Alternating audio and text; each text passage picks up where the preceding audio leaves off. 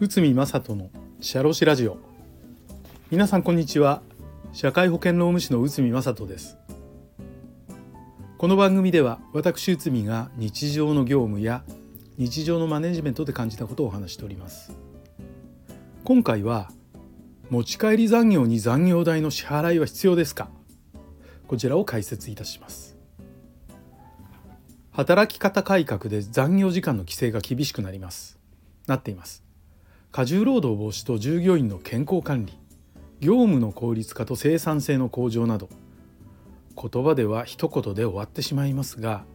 実行するとなるといろいろな問題が起こると感じております。このような状況でいろいろな会社で残業時間を減らす動きをしていますが単に残業するなと言っているだけでは根本的な解決にはなりません。しかしすぐに効率が良くなる働き方ができるわけでもありません。そのため業務が終わらなければ持ち帰り残業が増えるのではないかとも言われています。この持ち帰り残業ですが残業代の支払いになるのでしょうか？というとご質問は複数こういうご質問を複数の会社からお受けしましたが通常の残業は所定労働時間に業務が終わらずそれを超えて働くことで会社の指揮命令下で行われるものです。つまり上司などから管理された時間に実施されるものなのです。しかし持ち帰り残業となると自宅で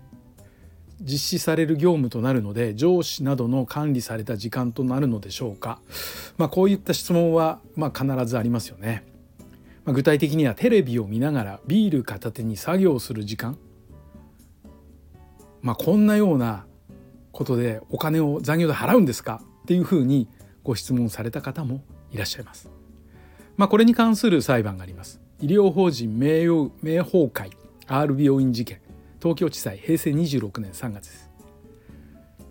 理学療法士が過労自殺した。過労自殺は労災と認定されました。理学療法士の両親は病院に対し割増賃金と損害賠償の支払いを求めて裁判を起こしました。学術大会の準備を行うために院内及び自宅で作業などを実施していたということです。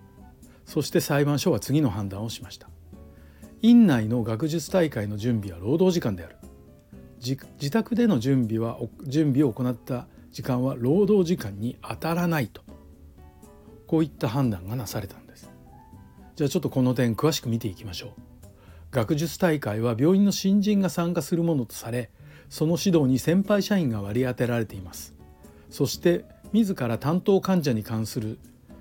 えーと、と症例発表を行い発表に使用するパワーポイントは院内のパソコンで作成することとされていました。そのため院内の制作時間は所定労働時間内に行うことが許容されていたのです。学術大会での発表は自己研鑽としての側面があり発表の水準が一定の水準に達することが求められたりと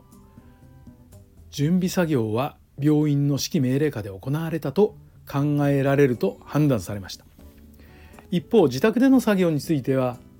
作業量が院内の準備に加え自宅に持ち帰らざるを得ないほどのものではない。自宅での作業は病院の指揮命令が及ばないので労働時間は当たらないと判断されました。